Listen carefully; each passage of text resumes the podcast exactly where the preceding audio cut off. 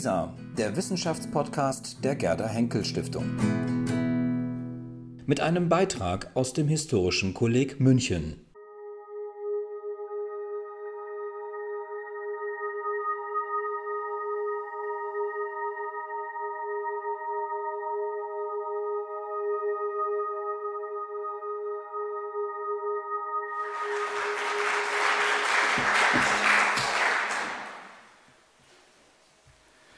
Ja, vielen herzlichen Dank, Professor Wirsching, für die freundlichen Worte, für die freundliche Vorstellung, um sozusagen das Mysterium gleich aufzuklären. Also ich bin Tiroler, bin in Nordtirol geboren, habe 15 Jahre in Südtirol gelebt und gearbeitet als Zeithistoriker, bevor ich und habe in Trien studiert, also das ist sozusagen Welsch-Tirol, äh, Italienisch-Tirol und äh, bin dann 2006 äh, in die USA, der große Sprung von Tirol.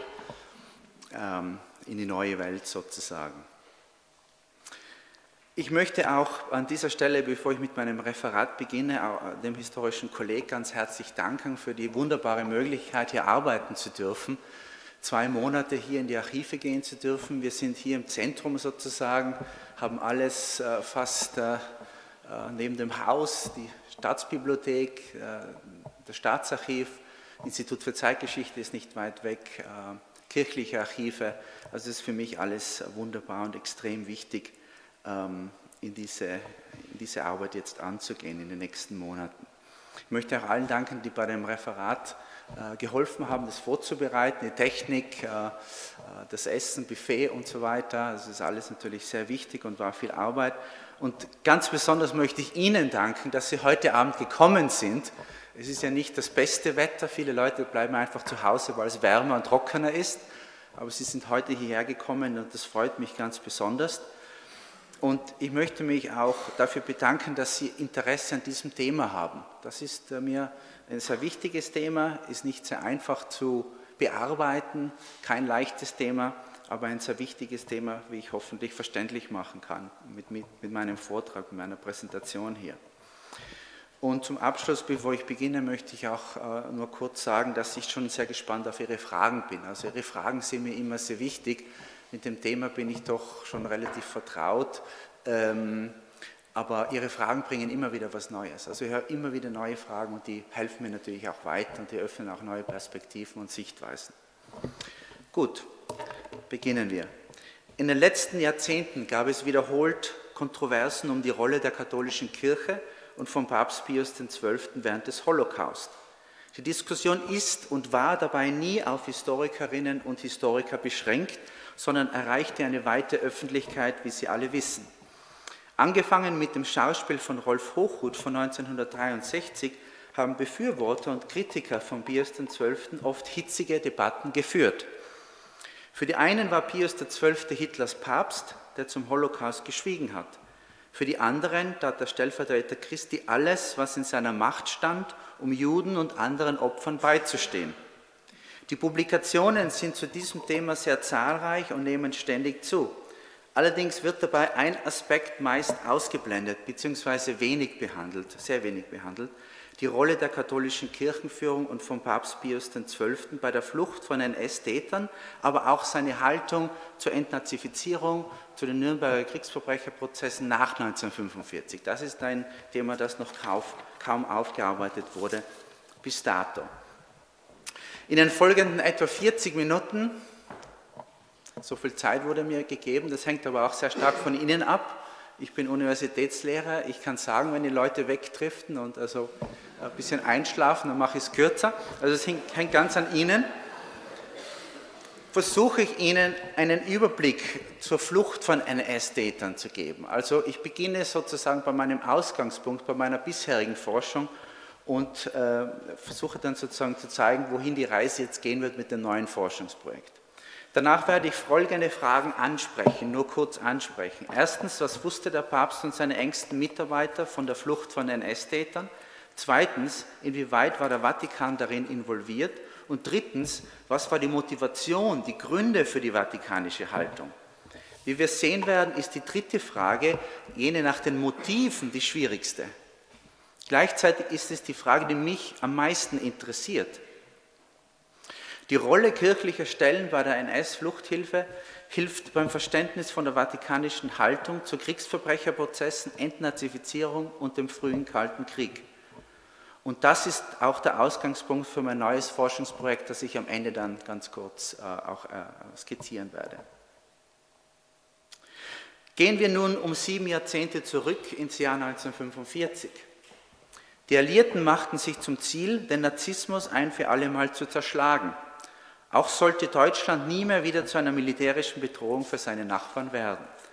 Eines der Prinzipien, auf die sich die alliierten Mächte bezüglich der Behandlung Deutschlands einigen konnten, war Entnazifizierung in Anführungszeichen. In der Moskauer Deklaration hatten die Alliierten bereits 1943 festgelegt, dass die Verantwortlichen für Kriegsverbrechen und Völkermord zur Verantwortung gezogen werden sollten. Die Haupttäter sollten von den Alliierten gemeinsam abgeurteilt werden. Andere Verbrecher sollten in die Staaten ausgeliefert werden, wo sie ihre Verbrechen begangen hatten. Doch bald zeigte sich, dass die westlichen Alliierten, allen voran die USA und die Sowjets, zuweilen sehr unterschiedliche Vorstellungen zur Entnazifizierung hatten, was man darunter zu verstehen habe und wie diese implementiert werden sollte. Die Vereinigten Staaten wählten letztlich den Weg des Rule of Law, den rechtsstaatlichen Weg mittels langwieriger und aufwendiger Gerichtsverfahren. Diese Option war keineswegs selbstverständlich und als gegeben von allen akzeptiert. Dass es auch andere Szenarien gab, zeigt sich am Beispiel Italien. Dort wählte man neben dem Rule of Law oft auch den Weg der Rache. Vendetta. Nach 20 Jahren faschistischer Herrschaft Mussolinis und einem brutalen Bürgerkrieg zwischen 1943 und 1945 hatte sich viel Hass aufgestaut. Dieser entlud sich in den ersten Monaten um Kriegsende in einer Welle von sogenannten spontanen Säuberungen, nicht nur Mussolini und sein engster Kreis wurden ohne ordentliches Gerichtsverfahren erschossen, sondern auch viele lokale Faschisten und Kollaborateure. Nicht selten mischten sich dabei auch persönliche und parteipolitische Motive in diese Volksjustiz. Nach Hans Woller kamen dabei insgesamt etwa 12.000 Menschen ums Leben in den unmittelbaren Nachkriegsmonaten, also Nachkriegsjahren. In Deutschland und Österreich verlief dies anders. Vor allem dank der Vereinigten Staaten oder wohl besser einiger interessierter US-Kreise kam es zum internationalen Hauptkriegsverbrecherprozess in Nürnberg gegen 22 prominente Verantwortliche des sogenannten Dritten Reiches. Später etablierten die US-Behörden im Alleingang insgesamt zwölf Nachfolgeprozesse in Nürnberg gegen einige für Verbrechen verantwortliche Industrielle, Mediziner, Diplomaten, Militärs und SS-Offiziere. Damit stellte man stellvertretend auch die tragenden Eliten des NS-Staates vor Gericht. Daneben gab es auch andere Strafverfahren, wie zum Beispiel den Dachauer Prozess gegen KZ-Personal. Um die Gesellschaft tiefgehend zu entnazifizieren, begnügte man sich aber nicht mit den Führungsspitzen und den Massenmördern.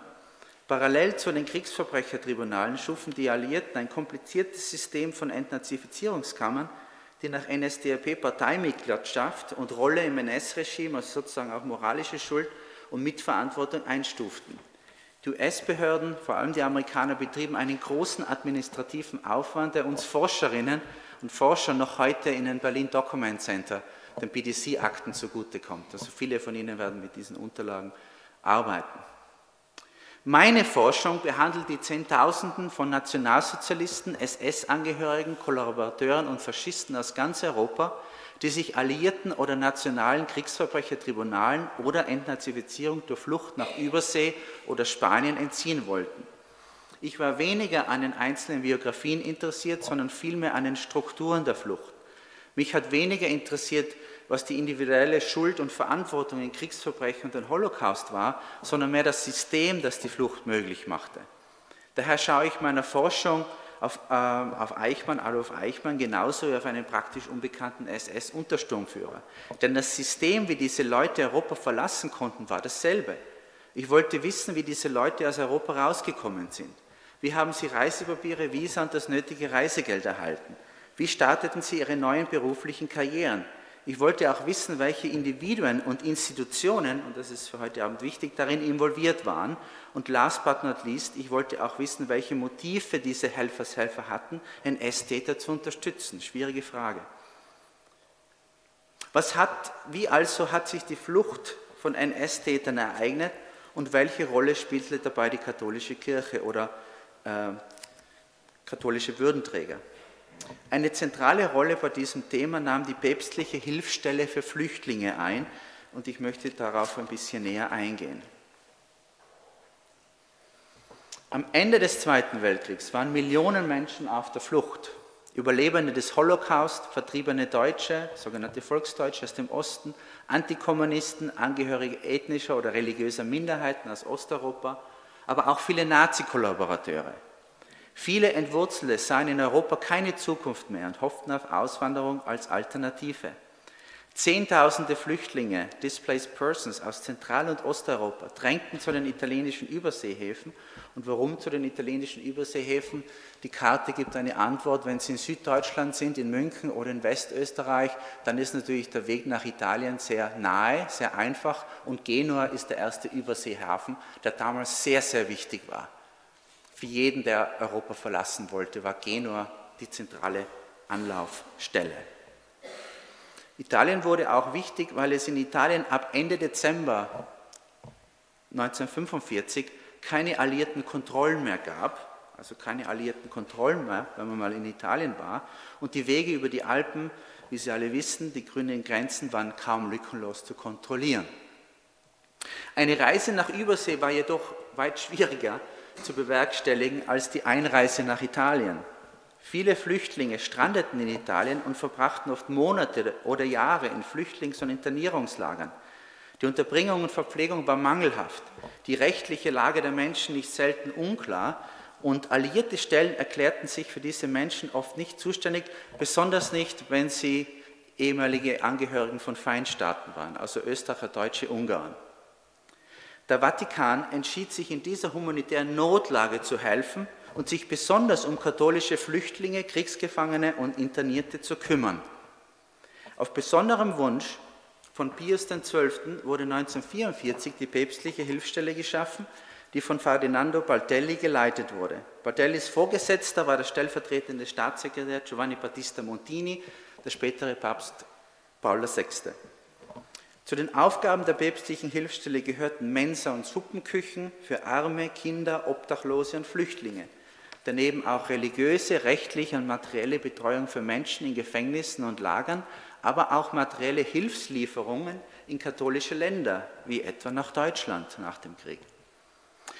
Pius XII. und Montini rekrutierten dafür die finanzielle Hilfe der katholischen Bischöfe der USA. Das ist ein sehr interessantes Thema, wenn nicht die Zeit, hier näher darauf einzugehen, vielleicht dann in der Diskussion.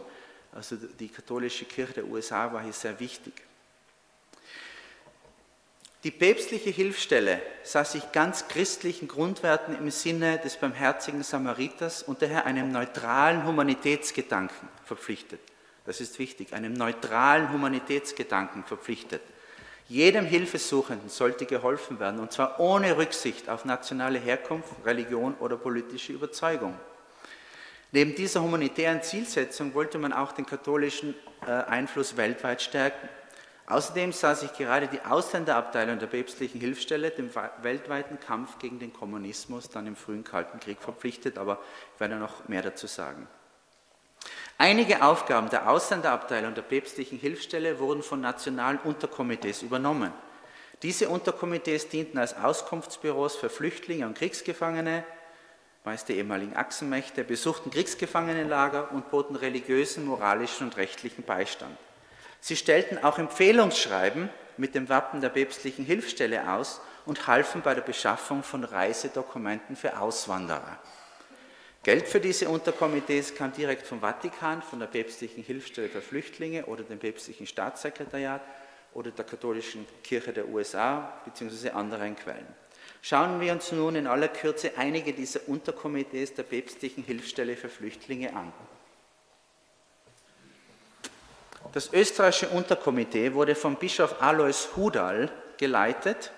Als Rektor des Anima Priesterkollegs in Rom war er gut mit dem deutschen und österreichischen Klerus vernetzt und hatte bis Mitte der 30er Jahre einen gewissen Einfluss beim Vatikan. Hudal, christlicher Antisemit, Antikommunist, großdeutscher Patriot und katholischer Theologe, sah sich selbst als Brückenbauer zwischen dem Nationalsozialismus und der katholischen Lehre. Der zunehmenden Konfrontation zwischen Kirchenführung und NS-Führung wegen der Rassenlehre und der Verletzung des Konkordats von 1933 versuchte er zu begegnen. Die zwei Seelen in seiner Brust, katholischer Geistlicher und überzeugter Pangermanist, sollten nicht in Konflikt geraten, sondern vereinbar sein. 1937 veröffentlichte er sein Buch, hat mehr geschrieben als das, aber das ist sein bekanntestes äh, Werk neben seinen Memoiren, Grundlagen des Nationalsozialismus, die Grundlagen des Nationalsozialismus, das Sie hier sehen mit seinem Porträt und seiner Unterschrift, worin er seinen Standpunkt darlegte. Ich finde es sehr interessant, dass ein katholischer Bischof erklärt hier den Nationalsozialismus. Ähm, Im selben Jahr veröffentlichte Pius XI seine, also auch 1937, seine Enzyklika mit brennender Sorge. Darin verurteilte der Papst die Verletzungen des Konkordats und auch die Rassenlehre der Nazis. Hudals Position war also zusehends nun nicht mehr auf Vatikanlinie.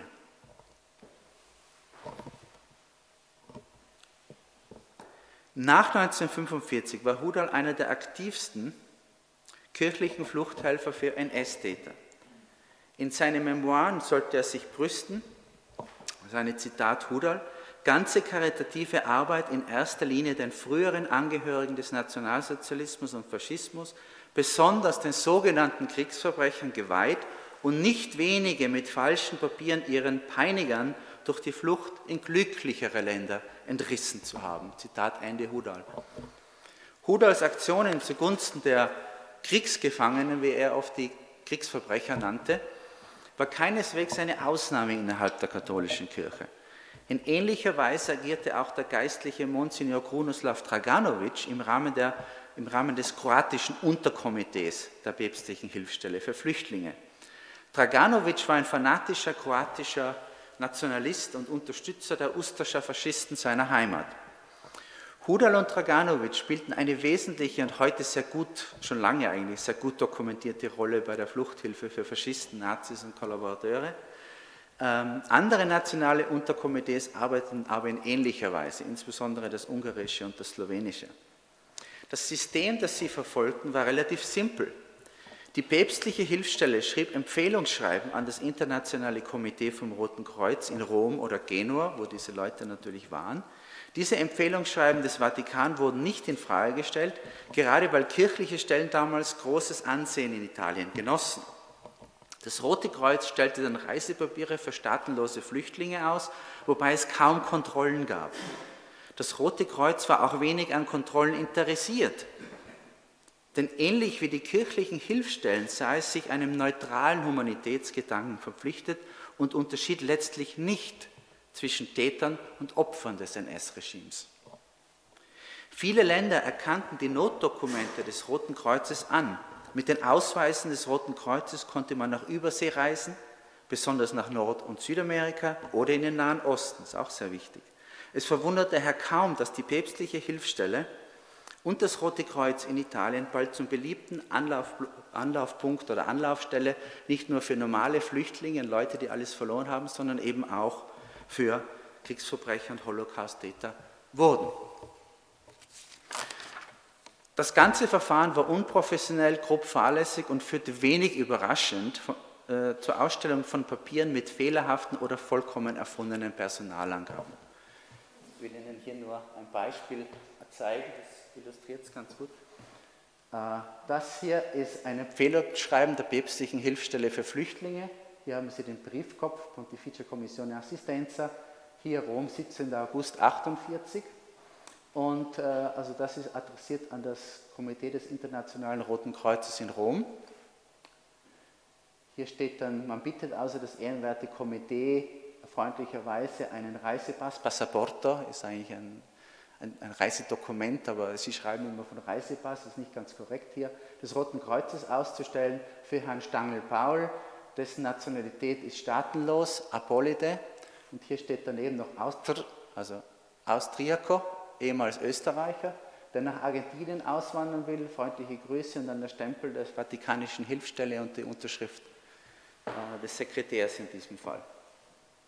Also das war der 17. August 1948, wenn Sie oben schauen, am 25. August, wenn ich das richtig sehe, ein paar Tage später ist dieser Paul Stangl äh, bei der Delegation des Roten Kreuzes in Rom, legt dieses Empfehlungsschreiben des Vatikan vor, füllt den Antrag auf ein Reisepapier des Internationalen Komitees des Roten Kreuzes aus, damit er eben nach Argentinien auswandern kann. Und das ist nicht das eigentliche Reisedokument, das ist nur das Antragsformular sozusagen. Das finden Sie in den Archiven mit ungefähr anderen 130.000, 140.000 anderen Anträgen. Also äh, sehr, sehr großes Archiv. Und dieser Paul Stangl sagt, er sei in Österreich geboren, äh, in Altmünster in Österreich. Er sagt, er war früher österreichischer Staatsbürger und er nennt jetzt am Formular gegenüber dem Roten Kreuz, sagt er, dass er staatenlos ist. Und in der Klammer, das ist für Historiker sehr interessant, äh, per motivi politici, das ist abgeschnitten, das soll aber politici heißen im Originalformular auf der vollständigen Kopie, das fehlt hier ein bisschen was. Also er ist staatenlos, aber jetzt äh, staatenlos aus politischen Gründen. Also welcher Österreicher ist nach 1945 aus politischen Gründen staatenlos? Jeder, der die österreichische Zeitgeschichte kennt, wusste, dass die illegalen Nazis der 30 Jahre vom Putsch, der, wo Dollfuss ums Leben kam, dass diese Hardcore-Nazis nach dem Krieg die Staatsbürgerschaft nicht mehr wieder bekamen. Also hier können Sie im Antragsformular, wenn Sie die österreichische Geschichte ein bisschen kennen, und Huda natürlich kannte dich als österreichischer Bischof, sehr wohl, hier steht schon, dass es ein Hardcore-Nazi ist, das ich absetzen will, auf dem Antragsformular, wenn Sie eins zu eins zusammenzählen können. Ja. Äh, er gibt hier die Adresse an, Via della Pace Nummer 20. Bitte schreiben Sie sich die Adresse auf. Ich empfehle äh, sehr stark, dass Sie, wenn Sie nach Rom kommen, die Adresse aufsuchen. Es ist in der Nähe von der Piazza Navona. Und wenn Sie vor der Adresse stehen, stehen Sie vor der Anima, der Deutschen Nationalkirche Hudals. Also dieser Mann hat in der Anima gelebt, während er in Rom war und diese Antragsformulare ausgestellt hat, ausgefüllt hat. Ja. Das steht alles hier. Er möchte nach Argentinien, dieser Herr Ballstangel, und alle Angaben, die er hier macht, das sieht man hier oben, Sodetto Firmato da Monsignor Luigi Hudal. Alle Angaben von diesem Paul Stangl werden von Monsignor Alois Hudal, vom Bischof, bestätigt, dass das alles korrekt ist. Ja? Also sehr viel Information. Dieser Herr hat bei Hudal gewohnt, hat mit Hilfe Hudals die Unterlagen bekommen, den Ausweis bekommen, die Bestätigung bekommen und so weiter. Und die Staatsbürgerschaft hat er verloren, weil er ein Hardcore-Nazi ist, dem Österreich die Republik die Staatsbürgerschaft nicht wiedergeben will, weil er Hochverrat begangen hat. Das ist also alles da. Wer war dieser Paul Stangl? Richtiger Name ist sehr ähnlich. Franz Stangl war der Kommandant von Sobibor und später vom Vernichtungslager Treblinka, der mitverantwortlich war für die Ermordung von mindestens eine Million Menschen. Und so ist er aus Europa rausgekommen. Also diese, diese Antragsformulare des Roten Kreuzes sind irrsinnig interessant. Wenn man sie genau liest, erhalten sie sehr, sehr viele Informationen.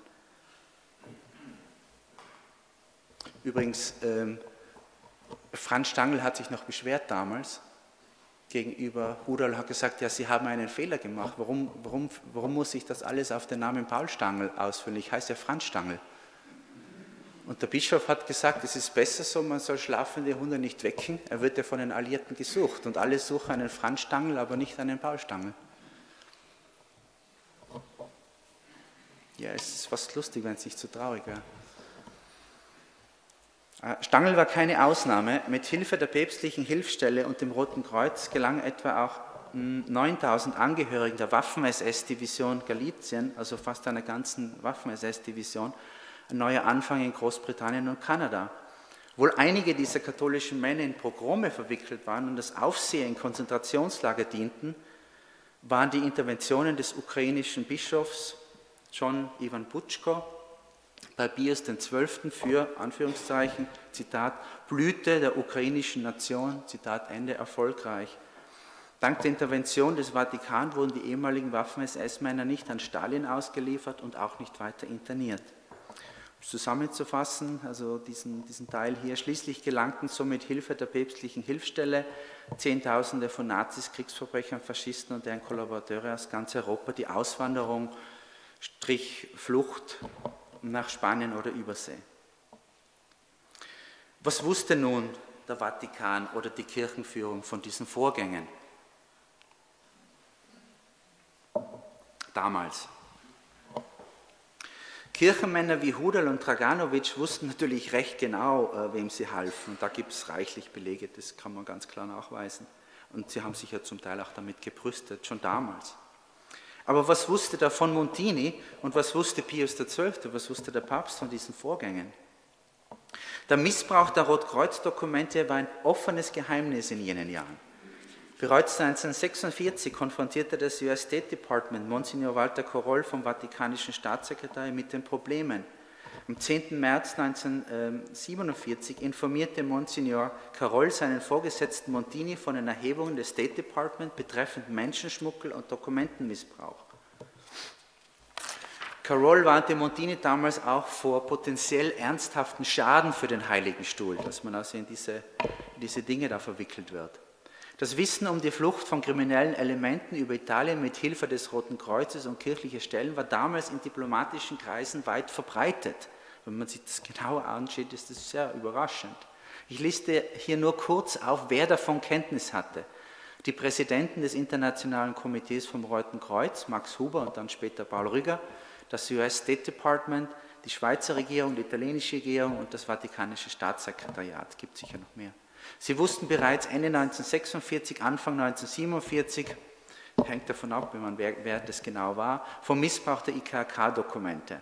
Natürlich nicht immer alle Details, aber im Prinzip im Großen und Ganzen waren die Linien äh, bekannt. Wie interne Memos zeigen, hat sich das IKK, also das Internationale Komitee vom Roten Kreuz, bemüht, sehr bemüht, die undankbare Aufgabe loszuwerden, aber Lösungen ließen auf sich warten. Ein gutes Beispiel für die Konsequenzen dieser Verschleppungen ist dieser Fall, den ich auch kurz äh, mit, mit Hilfe von Dokumenten auch äh, vorstellen will. Das ist immer ganz interessant. Gibt auch einen Einblick in die Forschung. Ähm, also dieser Fall hier, äh, das ist ein Antragsformular für ein Dokument des Roten Kreuz wieder, also Reisepass vom Roten Kreuz oder Reisedokument vom Roten Kreuz, diesmal von der Rotkreuz-Delegation in Genua also von der Hafenstadt Genua, die so zentral war damals, und aus dem Jahr 1950, vom Juni 1950, äh, für einen Richard Clement, Ricardo Clement aus Bozen, Südtiroler, ein Südtiroler, staatenlos und eben in Bozen geboren. Ich, weiß nicht, ich sehe das gar nicht da von der äh, auf jeden Fall, wenn Sie in das Taufregister von Bozen schauen, wenn Sie ins Südtiroler Landesarchiv gehen und bei diesem Datum nach diesem Herrn suchen, was werden Sie finden? Nichts, ja, weil diese Person äh, nie existiert hat, dieser Richard Clement. Und das Foto, beziehungsweise ein Foto von dieser Person oder ein Filmdokument haben Sie ja gesehen, das ist Adolf Eichmann, der hier als staatenloser Südtiroler äh, mit Hilfe der päpstlichen Hilfsstelle und des Roten Kreuzes dann nach Übersee, nach Argentinien flieht. Hier sehen Sie die Unterschrift von Eduardo Möter, der in der ungarischen Hilfsstelle für Flüchtlinge tätig war, im Rahmen der päpstlichen Hilfsstelle für Flüchtlinge. Extrem, extremer ungarischer Nationalist und ähm, Antikommunist. Also Eichmann floh aus Europa mit Hilfe der päpstlichen Hilfsstelle und des Roten Kreuzes im Jahre 1950 also entgegen der gängigen Meinung, die sind 1945, 46 geflüchtet, da kam eigentlich niemand aus Europa raus. Also 1950, fast vier Jahre nachdem die Probleme mit den Rotkreuz-Dokumenten bekannt und in den betreffenden Organisationen äh, intern diskutiert worden waren. Aber man musste damals kein Diplomat sein, um von diesen Vorgängen zu erfahren. Italienische, Schweizer und deutsche Zeitungen berichteten etwa wiederholt über die NS-Fluchtwege und weil wir in München sind, habe ich mir gedacht, ich suche mir ein Münchner Beispiel aus. So schrieb etwa die Münchner Abendzeitung, AZ, die gibt es glaube ich immer noch, im Dezember 1949 unter der Überschrift Menschenschmuggelzentrale München, illegale Kanäle nach Spanien, Südamerika und den Nahen Osten, über die Fluchtwege von Bayern über Tirol nach Italien. Die Autoren waren recht genau informiert und nannten Hudal als wichtigen Kontakt in Rom, was in den Satz gipfelte, Hudal gilt in kirchlichen Kreisen als der braune Bischof. Zitat Ende. Von Diskretion hielt Hudal wenig. In den italienischen Medien, also nicht nur in den deutschen Medien, den Schweizer Medien, auch in den italienischen Medien vor allem, brüstete er sich 1949 schon seiner Hilfe für Holocaust-Täter Otto Wächter, einst SS-Gruppenführer und NS-Gouverneur von Galizien, den Hudal in Rom versteckt hielt. Hudal wurde langsam zu einer Belastung für den Vatikan und trat 1952 als Vorsitzender der Anima zurück. Vor dem Hintergrund verbessernder Beziehungen zwischen dem Vatikan und Tito-Jugoslawien wurde auch Draganovic anscheinend zum Unerwünschten. Während der Vatikan ihn fallen ließ, konnte er noch eine Zeit lang seine antikommunistische Tätigkeit mit Hilfe des US-Militärgeheimdienstes fortsetzen.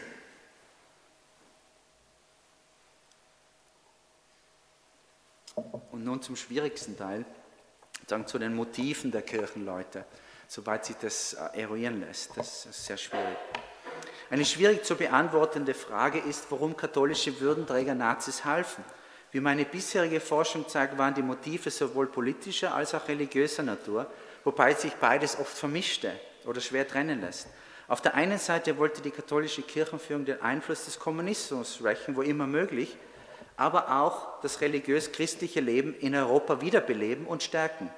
Extremer Nationalismus und Antijudaismus oder christlicher Antisemitismus spielten ebenfalls eine gewisse Rolle, nicht zuletzt in den Fällen von Hudal und Draganovic. Die bisherige Forschung legt nahe, dass die Aktionen von Kirchenleuten wie Hudal und Draganovic keine vereinzelten Ausnahmen darstellten, sondern zumindest in vielerlei Hinsicht Teil eines Musters kirchlicher Politik der Nachkriegsjahre waren. Zumindest gibt es Parallelen, was die Motivation betrifft. Äh, das schaut schon so danach aus.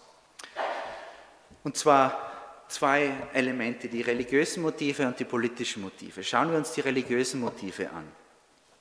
Hudal fasste die Haltung mancher katholischer Priester jener Zeit gut zusammen, wenn er schrieb, und ich zitiere Hudal hier wieder, hier zu helfen, manchen zu retten, ohne opportunistische und berechnende Rücksichten, selbstlos und tapfer, war in diesen Zeiten eine selbstverständliche Forderung eines wahren Christentums, das keinen Talmud Hass, sondern nur Liebe, Güte und Verzeihung kennt. Die katholische Kirchenführung sprach sich wiederholt gegen jede Form der Rache und Vergeltung aus und betonte die Wichtigkeit der Vergebung. Diese Haltung des Vergeben und Verzeihens wurde von anderen Würdenträgern innerhalb der Kirche geteilt. Pius XII. und kirchliche Bischöfe sprachen sich, katholische Bischöfe sprachen sich wiederholt für Gnade aus und waren besonders gegen die Todesstrafe. Ihr Einsatz ging aber viel weiter und gipfelte in Forderungen nach Amnestie für Kriegsverbrecher und Holocausttäter. Eine solche Amnestie hätte alle alliierten Bemühungen um eine justizielle Aufarbeitung in Frage gestellt, wie alliierte Repräsentanten gegenüber dem päpstlichen Nuntius festhielten. Schuld und Verantwortung für die begangenen Verbrechen lag aus kirchlicher Sicht nur bei einer Handvoll Menschen in der höchsten Führungsriege, wie Hitler, Himmler und Goebbels. Fast alle anderen, inklusive SS-Angehörige, waren ebenfalls Opfer oder zumindest nur ausführende Organe von höheren Befehlen und dadurch nur geringschuldig. Zumindest kann man aus kirchlichen Stellungnahmen diesen Eindruck gewinnen. In den unmittelbaren Nachkriegsjahren fühlten sich die Kirchen autorisiert, für die deutsche Bevölkerung zu sprechen und deren Interessen gegenüber den Alliierten zu vertreten. Da es keine zentrale deutsche Regierung gab, ist dies wenig überraschend. Die Kirche setzte sich ein gegen Übergriffe der Besatzungsmacht und auch gegen den Vorwurf einer deutschen Kollektivschuld, wie das Lexikon für Theologie und Kirche 1960 festhielt. Priester und Bischöfe halfen Kriegsverbrechern und Nazis, in erster Flucht Katholiken. Die katholische Kirche feierte ihren moralischen Sieg über den Nationalsozialismus. Ehemalige NS-Anhänger sollten von der Irrlehre des Materialismus und des Rassismus befreit werden. Die verlorenen Schafe sollten wieder zurück in die Herde gebracht werden. Dies war Teil der angestrebten Rechristianisierung der Gesellschaft. Nicht selten konvertierten nicht-katholische NS-Verbrecher, also jemand, der zuvor protestantisch war oder protestantisch und dann ein sogenannter Gottgläubiger, also aus der Kirche ausgetreten sich, der NS-Ideologie ganz gewidmet hat. Äh, nicht selten konvertierten eben äh, solche Menschen zum Katholizismus und in einigen besonderen Fällen, was mich sehr überrascht hat, was wirklich äh, sehr ungewöhnlich ist und was auch Dialogen sehr überrascht hat, in besonderen Fällen wurde auch Wiedertaufe zur Vorbedingung katholischer Hilfe das ist ein Beispiel hier aus, dem, aus einem Taufbuch in Südtirol, aus dem Taufbuch von Sterzing von 1948, der Fall von Erich Priebke. Erich Priebke äh, war oder ist in Italien ein bekannter Kriegsverbrecher. Er war an dem Massaker der Fosse Ardeatine vom März 1944 in Rom beteiligt, wo 335 Italiener ermordet wurden. und 1948 tritt er eben in die katholische Kirche ein, wird wieder getauft als Vorbedingung und bekommt dann eben falsche Papiere für seine Flucht nach Argentinien von den Priestern, die ihm wieder taufen. Das lässt sich sehr gut äh, schriftlich äh, belegen. Ein anderes prominentes Beispiel ist auch Oswald Pohl. Pohl war als SS-Obergruppenführer und Leiter des Wirtschafts- und Verwaltungshauptamtes mitverantwortlich für den Einsatz von Konzentrationslagerhäftlingen zur Sklavenarbeit und Verwertung des Besitzes von ermordeten Juden. Kleider, Haare, Goldzähne. Im vierten Nürnberger Nachfolgeprozess wurde er zum Tode verurteilt. Die Bekehrung von Oswald Pohl zum katholischen Glauben, also vom Protestant zu gottgläubig während der Nazizeit, obwohl gottgläubig ist ja ganz ein, also, also, also typischer Nazi-Begriff, meint ganz was anderes, als, äh, als das Wort andeutet, zum katholischen Glauben. Diese Bekehrung äh, zum katholischen Glauben während seiner Haft wurde entsprechend gefeiert und von Kirchenleuten mit der Bekehrung von St. Augustinus verglichen. Und dann eben entsprechend in den Publikationen wie diese hier 1950 mit Unterstützung des Landsberger äh, Geistlichen oder Gefängnispriesters Karl Morgenschweiß publiziert, hat auch die Einleitung geschrieben und so weiter. Dafür gab es dann auch den päpstlichen Segen. Ähm, doch alle Interventionen katholischer Würdenträger konnten Pohl letztlich nicht vom Galgen retten. Einer der ganz wenigen Kommentare zum Nürnberger Hauptkriegsverbrecherprozess in der offiziellen Zeitung des Vatikan, dem Osservatore Romano, befasst sich mit, also eines der ganz, ganz wenigen Artikel, Kommentare zu den Nürnberger Prozessen im Osservatore Romano, der offiziellen katholischen Vatikanischen Kirchenzeitung, befasst sich mit Konversion und Rückkehr zum Glauben. Am 17. Oktober 1946 berichtete ein längerer Artikel und ein Kommentar dazu, wie neun von elf der zum Tode Verurteilten zu Christus wiederfanden. Es wurde betont, sie legten eine religiöse Beichte ab und versöhnten sich mit Gott. Nur zwei von diesen Verurteilten, wahrscheinlich Rosenberg und Streicher nehme ich an, sind bis zum Ende im Unglauben verharrt, Atheisten und haben ihr Seelenheil nicht gerettet, wie die Vatikan-Zeitung betonte. Während seiner Flucht in Italien beschloss auch Adolf Eichmann, Ehrenmitglied, so nannte er es, der katholischen Kirche zu werden, um diese zu ehren, weil sie so viel für ihn getan hat, wie er Jahre später schrieb, auf der Flucht getan hat. Diese Ehrenmitgliedschaft war allerdings mit einer inneren religiösen Bekehrung nicht verbunden. Der Papst selbst war direkt involviert in die Konversion und die Wiedertaufe der Frau und der Kinder von Martin Bormann. Bekehrung und Konversion war ein wichtiges Anliegen für den Papst. Wie Pius XII. nach einer Konversion von US-amerikanischen GIs in Rom 1944 sagte, zitiere, diese Seelenernte ist jedes Opfer wert. Nun zu den politischen Zielen. Ein paar Minuten habe ich noch, aber ich komme langsam zum Ende. Die politischen Ziele, soweit sich bisher äh, sozusagen die ein engen oder, oder herausarbeiten konnte. Während des Zweiten Weltkriegs war Pius XII. bestrebt, in einem Balanceakt die Interessen seiner Kirche zwischen den Diktaturen Stalins und Hitlers zu behaupten. Obwohl die Charakterisierung Pius XII. als Hitlers Papst unfair ist, legt die Forschung nahe, dass Pius den gottlosen Kommunismus schon früh als den Hauptfeind der Kirche identifizierte. Nach 1945 war die Lage diesbezüglich einfacher. Mit dem Ende des NS-Regimes war nur mehr ein Hauptfeind der katholischen Kirche übrig, Kommunismus im Allgemeinen und die Sowjetunion im Besonderen.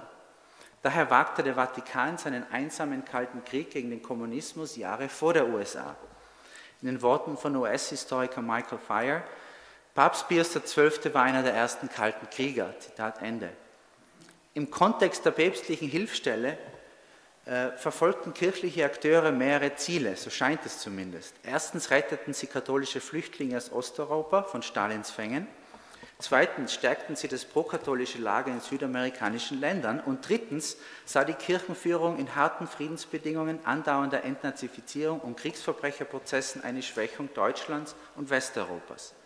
Dadurch würden die Westalliierten nur den Kommunisten in die Hände spielen, war der Tenor vieler kirchlicher Eingaben. Ehemalige SS-Männer, was auch immer ihr Hintergrund, waren zweifellos Antikommunisten und diese, Zitat Hudal, antikommunistischen Kämpfer für Europa, Zitat Ende, sollten von der Kirche geholfen werden. Dazu gehörte in nicht wenigen Fällen auch Auswanderungshilfe. Das Faktum, dass Kriegsverbrecher und Nazis mit Hilfe der päpstlichen Hilfsstelle nach Übersee fliehen konnten, nahm man anscheinend äh, in Kauf, oder so sieht es aus zumindest. War es vielleicht so, wie es der Pariser Anwalt Serge Glasfeld sehr bündig formulierte, und ich zitiere ihn hier, der Papst hat sicher nicht befohlen, ihr müsst deutschen Verbrechern helfen, aber für die Feinde der Kommunisten hatte er wahrscheinlich einen Platz in seinem Herzen übrig. Zitat Ende. Im frühen Kalten Krieg war die katholische Kirche mit ihrer Haltung zu Kriegsverbrechern bald nicht mehr allein. Mit dem Ausbruch des Koreakriegs 1950 wurde der Kalte Krieg heiß oder besonders kalt, wie man sehen will, und ab diesem Zeitpunkt nahm das Interesse an Strafverfolgung von Nazis rasch ab. In Italien, Deutschland und Österreich wurden Kriegsverbrecher amnestiert. Der westdeutsche Kanzler Konrad Adenauer und der italienische Ministerpräsident Alcide de Gasperi hatten nun andere Prioritäten im frühen Kalten Krieg. Das deutsche Justizministerium dankte 1951 Hudal für seine Arbeit zugunsten der Kriegsverbrecher, die nun alle oft unter dem Label Kriegsgefangene liefen. Das Leitmotiv war die Schaffung eines starken und vereinten Europa gegen die Sowjetunion. In Italien wurden Ermittlungen gegen NS-Täter gestoppt und die Akten Verdächtiger verstaubten bald im sogenannten Schrank der Schande, Armadio della Vergogna, in der italienischen Militärstaatsanwaltschaft in Rom. Westliche Geheimdienste unterbanden die Fluchtwege über Italien und den Vatikan nun nicht mehr, ganz im Gegenteil. Ab 1948, Ende 1947 äh, nutzten Nachrichtendienste die Strukturen die ich gerade aufgezeigt habe, durch Italien, um belastete Mitarbeiter aus Europa zu schmuggeln, wie etwa der Fall Klaus Barbie sehr deutlich zeigt. Die Aktivitäten der päpstlichen Hilfsstelle und des Vatikans sollten vor diesem Hintergrund gesehen werden. Mein neues Forschungsprojekt setzt hier an, das ist sozusagen nur der Ausgangspunkt, das ist sozusagen, was ich bis jetzt weiß, also was mich interessiert bis jetzt, diese, dieses Thema Flucht. Aber dabei möchte ich nicht stehen bleiben, sondern das sozusagen auf eine nächste Ebene führen und ausweiten. Das neue Forschungsprojekt untersucht die Haltung der katholischen Kirchenführung zu den Nürnberger Prozessen und ganz allgemein zur Entnazifizierung Deutschlands und der Entfaschisierung, ist ein komisches Wort, Epurazione äh, Italiens in den ersten Nachkriegsjahren.